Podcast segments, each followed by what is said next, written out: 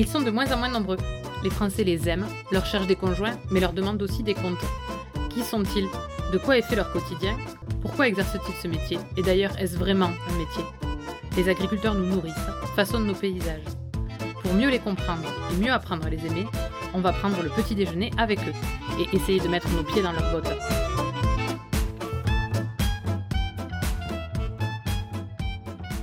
Dr Jekyll et Mr Hyde. Rémi aime faire rire, il enchaîne les blagues et rigole souvent de bon cœur.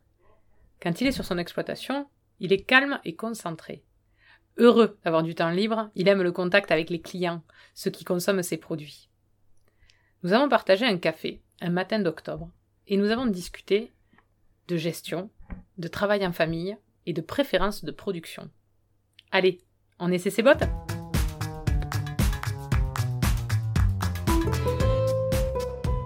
Bonjour Rémi Salut Mathilde Avant tout, elles sont comment tes bottes? Oh, mes bottes, elles sont rangées dans le placard. euh, Je les utilise pas souvent. Pourquoi? Parce qu'avec les brebis euh, et les volailles, euh, on n'a pas forcément besoin des bottes. Enfin, je les utilise uniquement pour nettoyer les bâtiments volailles. Est-ce que tu peux te présenter en nous disant qui tu es, quel est ton âge et quel agriculteur tu es? Donc, je suis Rémi Agranier, donc je suis installé sur la commune d'Aguessac, donc à côté de Millau. J'ai 28 ans. Je suis installé à- avec mes parents sur une ferme avec des brebis laitières, des brebis pour la viande et des volailles. Est-ce que t'es fils d'agriculteur? Oui, Tes deux parents sont agriculteurs? Et oui. Ça veut dire quoi pour toi être fils d'agriculteur? Être fils d'agriculteur, ben, ça veut dire euh, d'avoir une enfance à la ferme, de, euh, d'avoir grandi là-dedans, enfin, au milieu des bêtes, et d'avoir eu d'autres valeurs que qu'on peut voir chez, chez les jeunes de la ville aujourd'hui, quoi. C'est quoi les valeurs que tes parents t'ont transmises? Le respect, la, la patience. Par rapport à ton métier d'agriculteur, euh, les valeurs qui t'ont transmises, c'est enfin, c'est celles-là ou t'en as d'autres aussi par rapport à ta profession? Mes parents m'en ont donné, mais après, enfin voilà, on se forge avec euh, l'expérience qu'on a dans, dans notre vie, enfin, notre parcours, euh, à l'école. euh, après, enfin, moi j'ai été au scout, donc euh, on en a eu d'autres. Puis après, en fonction de, des endroits où je suis impliqué, je vois par exemple au GIA, ben, j'en ai appris d'autres. On apprend toujours, euh, je pense qu'on est, on n'atteint pas de limite, il y a toujours, on apprend toujours. Ça a été quoi ton cheminement pour arriver à la conclusion que tu voulais être toi aussi agriculteur? Bref, c'est à l'école, enfin, je suis parti euh, au lycée agricole à La Roque, et puis, enfin, voilà, de fil en aiguille, je savais pas, j'avais pas forcément prévu de faire euh, agriculteur, mais bon, l'agriculture me, me déplaisait pas, et puis à force de faire des stages à droite à gauche dans différentes productions, ben, j'ai trouvé les productions qui me plaisaient le plus, parce que la brebis laitière, à, à la base, c'est pas la chose qui, qui m'était prédestinée, ça me plaisait pas. Du fait d'avoir fait les stages, ben, ça m'a permis de voir que les volailles c'était intéressant et que la partie viande aussi c'était quelque chose qui, qui me plaisait plus que les brebis laitières qu'on avait à la maison quoi. Qu'est-ce qui te plaisait euh, dans l'agriculture hein, avant même que tu, tu envisages d'être agriculteur? Pourquoi t'es parti dans des études agricoles? Pourquoi je suis parti là-dedans? Ben, Parce que je savais pas trop trop où aller. à- J'avais quel âge? J'avais 16 ans même pas. J'avais pas 16 ans et on te demande de faire un choix. T'as jamais fait de, de stage. Enfin, le stage de troisième, je l'avais fait euh, chez le mécanicien agricole. J'avais rien vu qui me passionnait plus que ça. Au début, je voulais partir à- Saint-Afrique faire un- une formation spécialisée pour faire chauffeur poids lourd. J'ai parlé de ça à l'orientation. On m'a dit euh, chauffeur poids lourd, c'est bien, mais euh, ta formation là, si jamais ça marche pas, ben t'as aucun autre débouché. Donc je suis parti à la Roque, je fais des connaissances avec les collègues et, et puis l'agriculture ça me plaisait plutôt bien. Et voilà. Est-ce que tu te souviens de l'âge où t'as décidé que tu voulais être agriculteur? L'âge Moi je pense qu'il n'y a pas eu vraiment de, de moment, c'est au fil en aiguille avec les études. Puis quand je suis parti après le BTS en Vendée pour me spécialiser sur la volaille, ça me plaisait pas plus que ça la formation parce que c'était tourné vachement sur la volaille industrielle et j'avais pas d'abattoir industriel dans mon département donc je pouvais pas faire de la volaille industrielle. J'ai fait 3 ou 4 mois et chez mon maître d'apprentissage ça se passait pas forcément bien. Forcé de constater qu'à la, à la ferme, mes parents, on arrivait sur la période de l'agnellage et on avait besoin de quelqu'un pour euh, Ils avaient besoin de quelqu'un de main d'œuvre et du coup j'ai dit ben j'arrête, je viens. C'est parti comme ça quoi. Est-ce que tu as envisagé un autre métier? Hmm, non, pas vraiment. Mis à part à la sortie du de troisième où je voulais peut-être euh, faire Mhm. chauffeur poids lourd. Après non. Quand tu dis euh, j'ai fait des études agricoles mais j'étais pas sûr de vouloir être agriculteur, ça veut dire que tu avais quand même euh, des pistes ou juste tu savais que c'était ce domaine-là qui t'intéressait et que après t'avais pas été plus loin dans ta réflexion? Non, j'avais pas vraiment réfléchi à autre chose. Je me suis dit, bah, on a la ferme, ça marche quand même pas mal. Mes parents, ils en vivaient, quoi. Et du coup, je me suis dit, bah, pourquoi pas, quoi. C'est quoi pour toi d'être agriculteur au quotidien? Bah, être agriculteur, c'est organiser sa journée comme tu le veux. C'est le, matin nourrir les bêtes. Et après, en fonction des périodes, soit on a du temps libre, soit on, bricole, on n'est pas figé, quoi. On n'a pas toujours la même tâche répétitive tous les jours. Il y a, enfin, il y toujours. Il te faut y être tous les... Par exemple, donner aux bêtes, ça, c'est c'est quotidien. Il faut le faire, quoi. Mais après, en dehors de ça, euh, il n'y a rien d'obligatoire, quoi. Enfin, tu organises ta journée comme tu le veux et tes périodes de travail, euh, il n'y a rien de fixe. C'est pas parce que tu fais pas... euh, tu sèmes pas au, au 1er octobre ou avant le, le 20 octobre que si tu sèmes après le... plus tard, eh ben, ça marche aussi, quoi. Enfin, il n'y a, pas de- y a pas de règles prédéfinies, chacun fait un peu comme il veut, quoi. Il n'y a, pas- y a pas une seule technique, on est tributaire du temps, donc il n'y a pas de science exacte. Est-ce que tu peux nous détailler une journée type Donc là on est au mois d'octobre. Au mois d'octobre c'est quoi ta journée type? En ce moment, on a arrêté de traire, donc euh, bah, je me lève, c'est 7h. Entre 7h45 et 8h, j'arrive au boulot, à la ferme. On donne à manger aux bêtes. Et après, euh, on part travailler dans les champs. Ou des fois, on part directement travailler dans les champs et c'est ma mère et le salarié qui s'occupent de donner aux bêtes. Jusqu'à midi, une heure en fonction de comment se, se passe la matinée. Et après, on, va manger. Moi, je rentre chez moi et on rattaque vers 3 heures. Et après, en fonction des, des jours, bah là, c'était les semis, donc on a fini un peu plus tard. Sinon, en règle générale, à 7 heures, on est à la maison. Et le soir, ouais, il faut, on va dans les champs ou alors on donne aux bêtes, et puis voilà. Pour toi aujourd'hui, dans ton métier d'agriculteur, c'est quoi les compétences qui te sont le plus utiles? Les compétences, c'est la gestion, euh, l'organisation du travail et, et la patience surtout parce que ben voilà, enfin moi je travaille avec mes parents, on n'a pas toujours la même façon de penser et, et des fois il faut être patient euh, avant de pouvoir arriver à, à faire les choses quoi. Ça vous arrive de vous, de vous disputer? Ouais, bah oui, un peu, un peu comme tout le monde. Après, enfin voilà, il faut faire des concessions et après, ben voilà, des fois ça pète, puis après ça calme le, faut crever l'abcès comme on dit et et puis après ça va mieux. Ça représente quoi de travailler euh, tous les jours à- en famille? Bah le gros avantage c'est que entre guillemets, euh, moi je vois ma famille tous les jours, donc c'est pas le cas pour tout le monde quoi. Je pense que c'est moins facile que de travailler euh, avec des personnes euh, autres que sa famille parce qu'il y a des choses qu'on se dit pas. Il y a des choses, des fois, ça nous saoule et, et tu dis, bon, c'est papa, c'est maman, alors bon, je, je dis rien.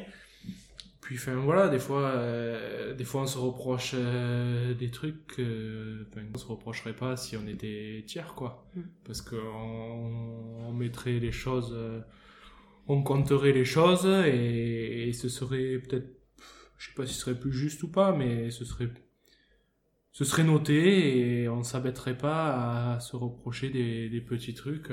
Ah oui, mais toi t'étais pas là tel jour, ah mais toi t'étais pas là tel jour, et, et, là t'es encore pas là aujourd'hui, et enfin.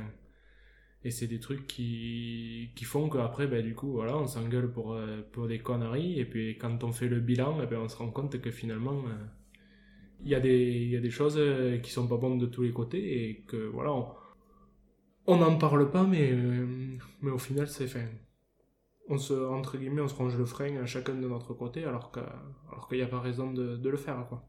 Ce serait plus facile, selon toi, de travailler euh, avec, des, avec des gens qui, euh, avec qui tu n'aurais aucun lien Oui, je pense, parce que, enfin, on se dirait plus les choses, je pense. Enfin, ben, on va le voir, là, nous, on a un, un nouveau salarié qui, qui devrait s'installer, qui arrive.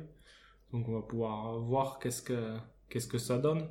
Quand il y a quelque chose qui va pas, tu le dis plus facilement quand c'est pas ta famille que quand, surtout quand c'est tes parents, quoi. Encore entre frères et sœurs, peut-être, euh, je sais pas comment ça se passe, mais peut-être tu te dis plus ces choses. Mais quand c'est tes parents, ben ouais, bon, c'est papa, c'est maman, je dis rien. C'est pas grave, quoi. Alors qu'au fond, ben. Ça veut dire quoi pour toi travailler un GAEC à plusieurs?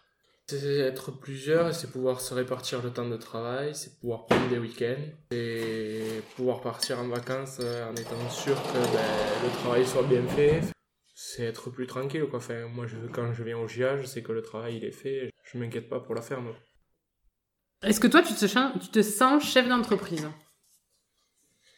Pas vraiment, enfin, moi, je travaille avec, avec mes parents, il n'y a pas de chef...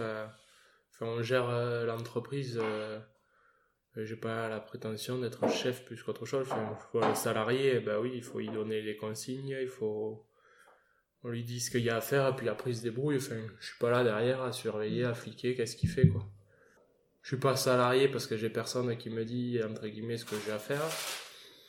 Même si, bon, des fois, ben, il y a toujours le patriarche qui est derrière qui dit qu'il faut faire comme ça et pas comme ça, des fois, mais après, non, il n'y a pas de.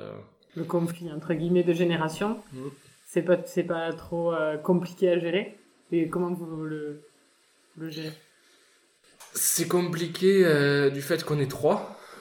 C'est compliqué pour ça parce que, ben, entre guillemets, eux ils sont tous les deux tout le temps ensemble et donc des fois ils parlent de la ferme je suis pas là et quand ils décident un truc ben toi t'arrives donc il te propose le truc, mais bon, entre guillemets, si on fait un vote à deux contre un, ben, il n'y a pas, entre guillemets, trop à discuter, quoi. J'ai le droit de donner mon avis, mais bon, euh, après, des fois, c'est compliqué quand tu as une idée de, de leur faire euh, entendre. Des fois, ça prend plusieurs mois, faut le rabâcher, rabâcher, puis un jour, ben, ils arrivent à craquer. Tout à l'heure, tu as dit que c'était important d'avoir des compétences en gestion.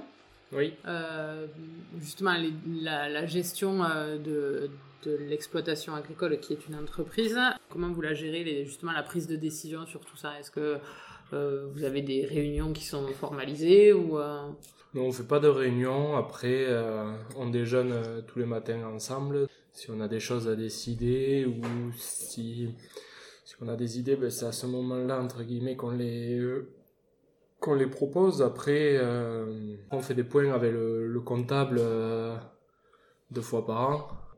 C'est à ce moment-là, une fois, ben, fois qu'on a la comptabilité, voilà, nous on arrive à faire évoluer l'entreprise en fonction des résultats qu'on a. Si une année, ben, elle a été plus mauvaise, on sait qu'on a moins d'argent pour réinvestir dans l'entreprise pour évoluer. Et les meilleures années, comme cette année, qui sera une bonne année, je pense, pour nous. Il faut essayer de trouver des leviers afin de, c'est une gestion entre euh, il faut avoir assez de revenus pour nous mais il faut pas avoir de pic pour pas euh, payer euh, trop de MSA ou trop d'impôts. Enfin faut faut toujours en payer mais bon voilà il y a des limites quoi. Il faut essayer d'être assez régulier et d'arriver à lisser par les investissements quoi Surtout du fait de l'imprévision de votre profession. Vous oui, ben, une crise, c'est ça. Une crise, enfin, des aléas climatiques. Euh, les brebis, c'est pas des machines, quoi. Enfin, elles font du lait, mais si le foin est pas bon, eh ben, elles en font moins. Ça fait moins d'argent. Il y a des années où, tous les facteurs sont positifs quasiment. On se retrouve avec, euh, avec beaucoup de production qu'on vend euh, plutôt à un bon prix et du coup on a plus de revenus une année. C'est pas régulier euh, tous les ans. Je dirais pas que ça va du simple au double, mais pas loin en fonction des investissements. Qu'est-ce qui te plaît dans ton métier aujourd'hui? Ce qui me plaît, c'est d'être euh, dehors. Quand je fais du tracteur, le paysage. Souvent, j'envoie des photos aux collègues euh, de la vue de mon bureau et je me dis que j'ai quand même de la chance. Certains évitent de travailler dans un bureau, ils ont pas de, ils ont peut-être pas de fenêtre. Et je me dis que bon, je suis quand même pas mal. Comment tu les commercialises, tes produits? Pour les brebis laitières, euh, donc le lait, il est vendu à, un industriel qui fabrique du, du roquefort. Donc c'est une entreprise qui nous collecte le lait et qui le transforme en fromage. Donc nous on vend que du lait et on vend aussi euh, ben, les agneaux parce que si on n'a pas d'agneaux il n'y a pas de lait.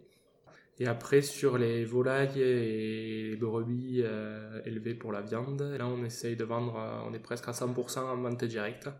Moi, j'ai un, fichier client avec 350 euh, clients et donc j'envoie un SMS. dès que j'ai des choses à vendre et ils commandent. Et puis ça part euh, directement à des consommateurs. Ça fait longtemps que vous, que vous faites de la vente directe? La vente directe, on a attaqué en 2014, l'année de mon installation. On a fait des agneaux. Et après, on a lancé de suite les volailles. Puis, ouais, depuis 2014, on a attaqué. Et c'était euh, une volonté de ta part euh, quand tu t'es installé ou c'était quelque chose euh, qui était dans les tuyaux depuis longtemps et qui s'est... Non, c'était vraiment une volonté de ma part parce que les brebis laitières, c'est pas quelque chose, la traite, moi, c'est pas quelque chose qui me passionnait. Alors j'ai dit qu'il fallait que je trouve une autre production et comme j'avais fait un stage en, en volaille, je m'étais dit que faire des volailles à la ferme, c'était plutôt pas mal. Sachant que ma mère faisait quelques volailles, mais elle faisait quoi Une centaine de volailles par an pour elle et, ses amis à elle. Et toujours, on avait de la demande pour en avoir euh, pour les amis des amis. Et puis, on refusait toujours parce que, ben voilà, on faisait. C'était pas déclaré, on abattait nous-mêmes, on n'avait pas de normes sanitaires. Ça allait très bien pour nous et, et nos amis, mais on pouvait pas faire plus, quoi. J'ai dit, euh, on va développer comme ça, on a attaqué avec les amis des amis. Après, on a essayé de faire un peu de pub, mais bon, c'était pas efficace. Et au fil en aiguille, bouche en oreille, on en est là aujourd'hui. Ok. Ça t'apporte quoi euh, à toi euh, de faire de la vente directe? Bah, La vente directe, ça permet déjà de, rencontrer les clients, d'avoir leur retour direct sur les produits qu'on fait. Et c'est toujours gratifiant quand un client qui arrive et qui dit Ah, je me suis régalé avec la volaille euh, et qui, et qui reviennent pour en acheter d'autres. On se dit qu'on fait un bon produit, qu'on satisfait des gens et, ça fait plaisir. Rémi, tu peux nous redire ce que tu produis sur ta ferme? J'élève euh, ben, des brebis laitières qui produisent euh, du lait pour la fabrication de fromage. Et après, j'ai un autre troupeau de brebis pour produire de la viande, donc des agneaux ou des brebis. Et les volailles, hein, donc on a des poulets, des pintades, et pour le Noël, on fait dinde et des chapons. Tu l'as un peu déjà dit euh, par rapport à, ton intérêt pour les brebis, mais euh, est-ce qu'il y a d'autres raisons pour lesquelles tu as plusieurs productions? Quand je me suis installé, il n'y avait pas forcément la possibilité d'augmenter la production de, lait. On avait des quotas, donc entre guillemets, c'était un volume à produire euh, qu'on nous avait attribué à la ferme. Ça datait de l'époque de mon grand-père. Et cette production-là, elle n'était pas forcément adaptée à, la structure qu'on avait. On produisait beaucoup de lait et on n'avait pas forcément un, gros contrat. Ça m'arrangeait bien parce que comme j'aimais pas trop les brebis laitières, ça me faisait une raison de plus. Et du coup, on a créé euh, les deux autres ateliers, l'atelier viande et l'atelier volaille. Et tu les aimes bien aujourd'hui, les brebis laitières Aujourd'hui, je les aime bien, oui, mais après, euh, voilà, c'est pas la production qui me fait le plus euh, rêver. C'est quand même euh, très contraignant. Il y a des pics de travail, il y a l'obligation de, de, la traite. Et il faut traire deux fois par jour et il faut y être, quoi. On peut pas faire l'impasse un jour de, de pas traire, sinon c'est la catastrophe. Au minimum, il faut être de là deux fois par jour pour traire, quoi. Après, voilà, aujourd'hui, j'y crache pas dessus parce que c'est quand même une grosse partie de mon revenu, donc. Euh, mine de rien, voilà. C'est pas que je les aime pas, c'est que, c'est que voilà, c'est pas une production qui m'enchante. Tu dirais que tu produis comment sur ta ferme?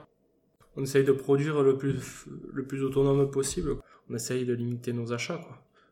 Ce qu'on achète, c'est un peu d'engrais et, et après des minéraux pour les brebis, mais après, sinon, on achète quasiment rien on essaye de limiter euh, l'achat de, concentré.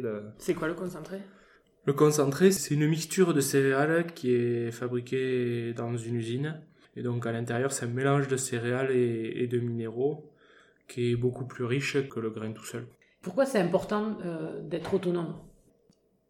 On, produisait plus de lait que ce qu'on avait droit. Donc euh, ce lait-là, entre guillemets, il n'était pas payé, enfin très peu payé. Et donc du coup, euh, l'autonomie, c'est limiter nos dépenses. C'est des dépenses qu'on n'a pas, donc euh, c'est de la marge qu'on avait en plus. Si on dépense moins d'argent et qu'on vend un peu moins cher, il faut limiter les dépenses. Et comment on fait pour, pour augmenter son autonomie quand on est agriculteur? Pour augmenter l'autonomie, il y a deux solutions. Soit on réduit le troupeau quand on n'a pas assez de, de, surface pour nourrir tout le monde. Soit on améliore les quantités de nos récoltes nous, on, est, on avait quand même euh, l'exploitation qui n'était pas surchargée du tout. On est excédentaire en, en paille tous les ans, en foin on est autonome, et donc du coup c'est bien s'occuper des cultures pour avoir assez de foin pour nourrir tout le troupeau. T'as dit, euh, on a arrêté de traire. Ça veut dire que vous, euh, vous n'avez pas la traite toute l'année? Non, on ne traite pas toute l'année. euh, C'est un, peu une spécificité qu'on a en, brebis et laitière. C'est que c'est périodique. Nous, on traite du, de mi-mars à, mi-octobre. Et du coup, après, ben, les brebis, elles se reposent, elles sont en gestation, donc c'est-à-dire elles se sont reproduites et portent un bébé, un agneau. Pendant cette période-là, elles s'occupent uniquement de, de la reproduction, de le- elles se préparent à, à leur mise bas. Ça veut dire que sur cette période-là, l'astreinte, elle est un peu réduite pour vous? Ben oui, elle est réduite parce qu'on a uniquement besoin de nourrir le troupeau euh, soit une fois par jour, soit deux fois en fonction des besoins des brebis. Est-ce que les brebis, elles pâturent ou elles restent dans des bâtiments où on les nourrit? Aujourd'hui, elles sont dedans parce que comme on est en période de tarissement, c'est-à-dire que c'est la période entre euh, l'arrêt de la traite et la période où c'est qu'elles produisent plus de lait. Donc cette période-là, ben, entre guillemets, on donne de l'alimentation euh, beaucoup moins riche pour que euh, cette alimentation elle couvre juste les besoins de les besoins corporels de la brebis et pas les besoins de, production de lait. On donne de, la nourriture de moins bonne qualité pour que justement elles arrêtent de produire du lait. Et ça dure combien de temps, cette période de tarissement? Cette période de tarissement, là, nous, ça dure euh, un petit mois, à peu près. On espace les traites, au lieu de traire euh, deux fois par jour, ben, on traite plus qu'une fois. Puis après, tous les deux jours, tous les trois jours, et, et jusqu'au moment où ben, elles ont plus de lait. Le reste de l'année, elles, sortent euh, manger de l'herbe dans les prés ou elles restent... Et euh, après, oui, elles sortent euh, au mois d'avril, avril-mai. Euh, Elles vont dehors, on commence euh, une fois par jour. Fait une transition parce que comme on leur donne du foin euh, à l'intérieur et que l'alimentation qu'on donne dehors c'est c'est très riche, pour pas qu'elles soient malades, on, on y va petit à petit, donc elles sortent une fois par jour, puis après deux fois.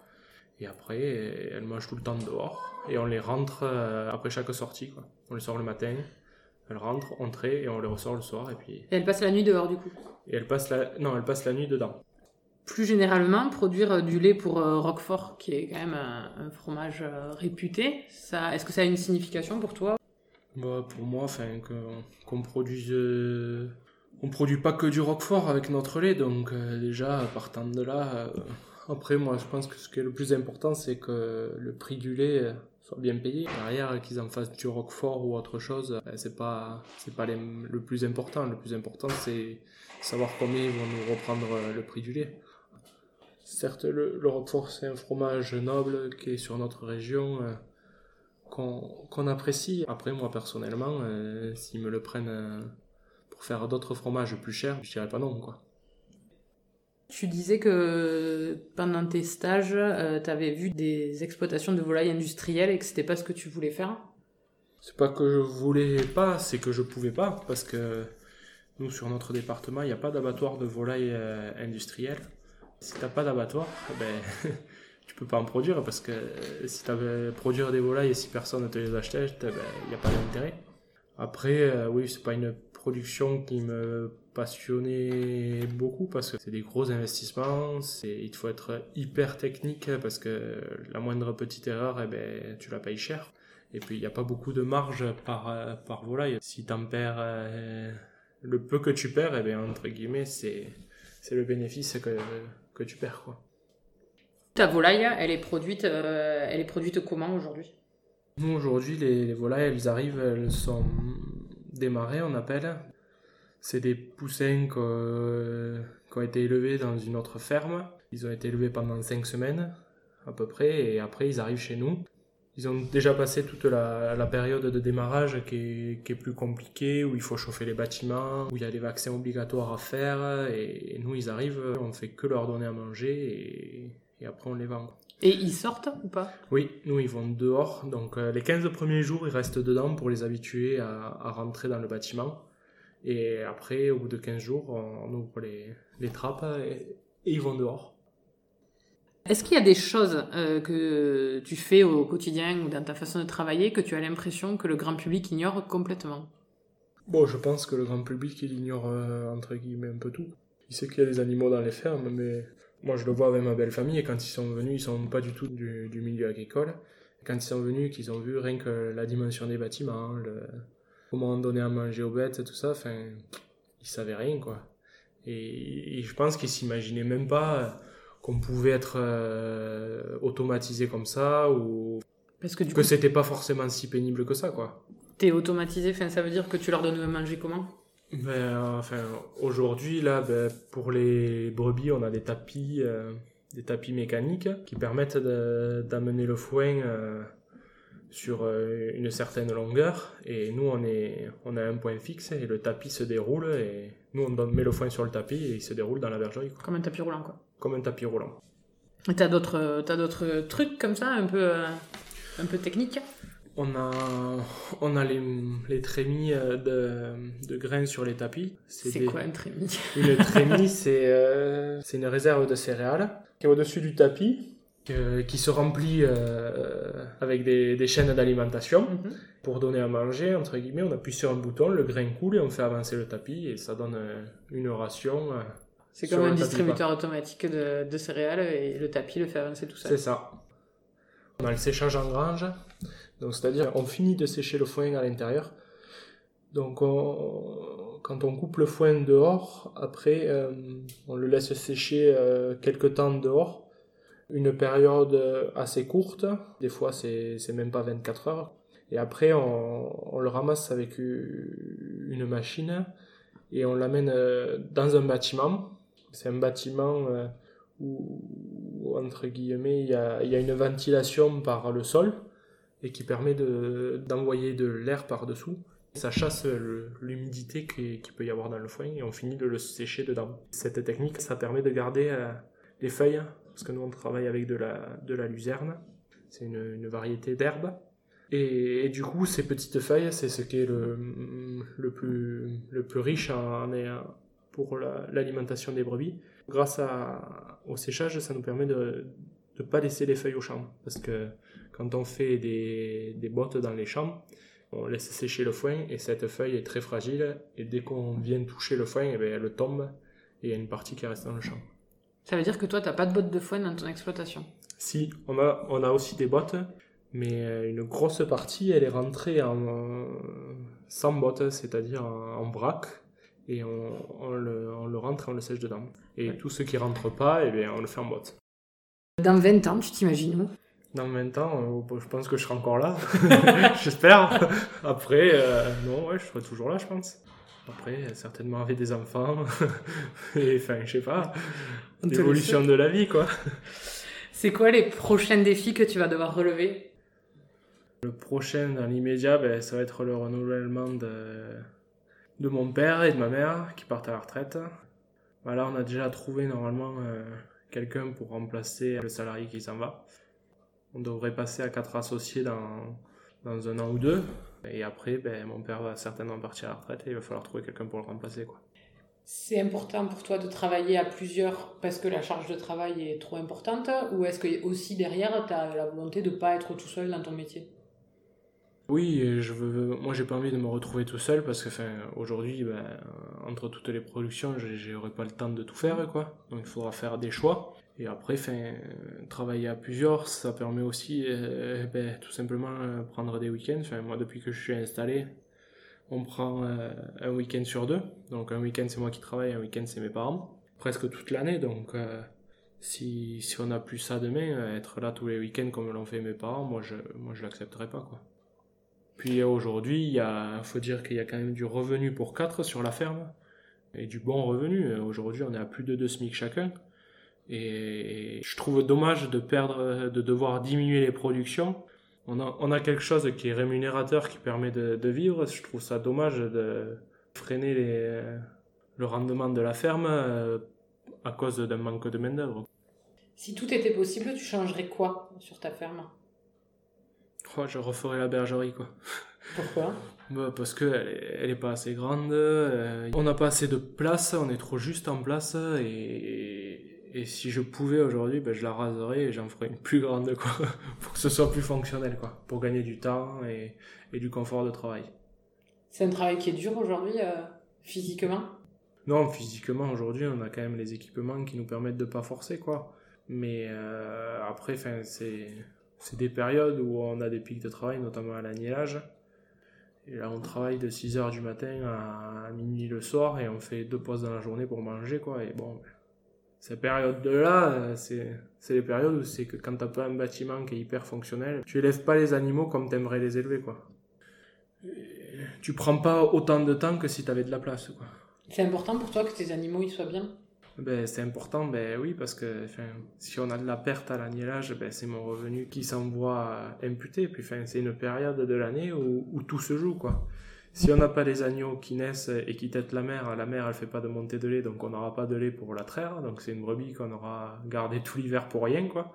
Et cet agneau-là, il va falloir qu'il arrive euh, à, à 15 kilos, parce que si on le vend pas, ben, c'est de l'économie qu'on n'a pas. C'est de l'argent qu'on n'a pas, donc euh, il faut essayer de que tous arrivent euh, vivants jusqu'au bout et, et qu'on en perde le moins possible. Tu fais quoi le dimanche après-midi? Euh, le dimanche après-midi, bah, des fois je fais rien. des fois je fais rien, des fois on va se promener. Il n'y a pas de dimanche après-midi euh, particulier. C'est quoi ta relation au temps libre aujourd'hui? Moi j'aime bien faire autre chose parce que la ferme ça me plaît. Mais après, si j'avais pas tous les contacts à l'extérieur, je pense que, que c'est un peu monotone et un peu lassant quoi.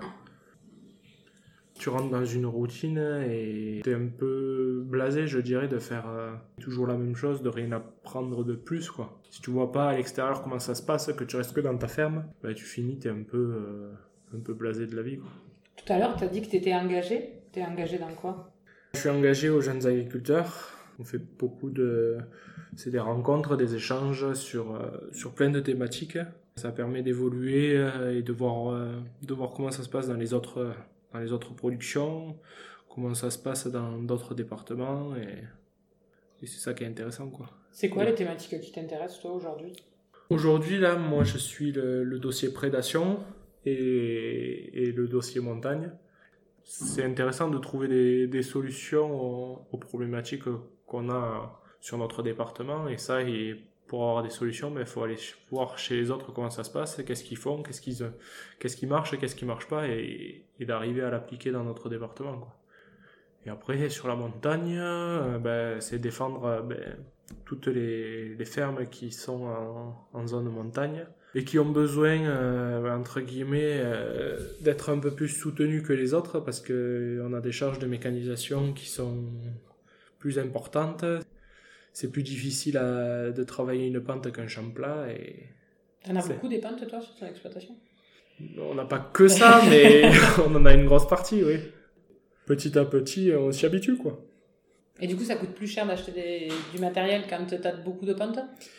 Le même outil euh, aujourd'hui, quand t'es tout plat ou quand ça penche, ben il y en a un, il faudra un tracteur. Si tu veux avancer à la même vitesse, euh, ben, il te faudra un tracteur plus puissant quand ça penche que quand t'as un champ tout plat, quoi. D'accord. Aujourd'hui, avec un, un 100 chevaux, tu peux tirer une charrue avec euh, avec 5 éléments. euh, dans un champ plat, nous, 5 éléments, euh, quand ça monte, ben, tu restes sur place, quoi. C'est quoi ta fierté aujourd'hui? De ma fierté par rapport à quoi? La fierté, moi je suis pas fier, je sais pas. Je suis Non. fière de rien. Je suis fier de rien. non, euh, c'est pas de la fierté, c'est être content de faire ce que je fais, enfin, rencontrer les clients, avoir les, des retours positifs sur, euh, sur la nourriture que je leur vends, ça c'est quelque chose de gratifiant. Quoi. Quand tu auras 95 ans et que tes petits-enfants te demanderont euh, qu'est-ce que c'est ton métier, qu'est-ce que c'était, tu leur répondras quoi? Bah, je leur dirais que j'étais paysan. Et à celui qui écoute et qui connaît rien, tu veux lui dire quoi? Hum, Celui qui connaît rien du tout, bah, j'y dirais, bah écoute, euh, viens voir comment ça se passe et tu verras que tu serais plus heureux dans l'agriculture. Pour finir, euh, tu te sens comment dans tes bottes aujourd'hui? Bon, je dirais que euh, dans mes baskets, du coup, dans mes baskets, je suis pas mal. Je fais, je fais un travail qui est quand même, euh, si on le, on le lisse sur l'année, qui est pas très contraignant et qui, euh, qui, est, qui me dégage quand même un revenu qui est plutôt satisfaisant, quoi. Merci Rémi De rien.